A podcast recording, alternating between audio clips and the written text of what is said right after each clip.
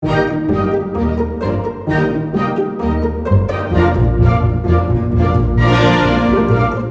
has puesto a pensar cómo sería la portada del libro de tu vida? Me imagino un libro grueso pero diminuto. Pareciera una cajita de música.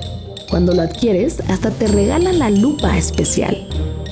Claro que el instrumento magnificador es más pesado que el propio libro, pero lo ves y estás seguro que adentro hay sabiduría que requerirá toda la fuerza de tus ojos. De pasta dura, negra, con un estilo enigmático que te da ganas de abrir inmediatamente. La curiosidad es enorme.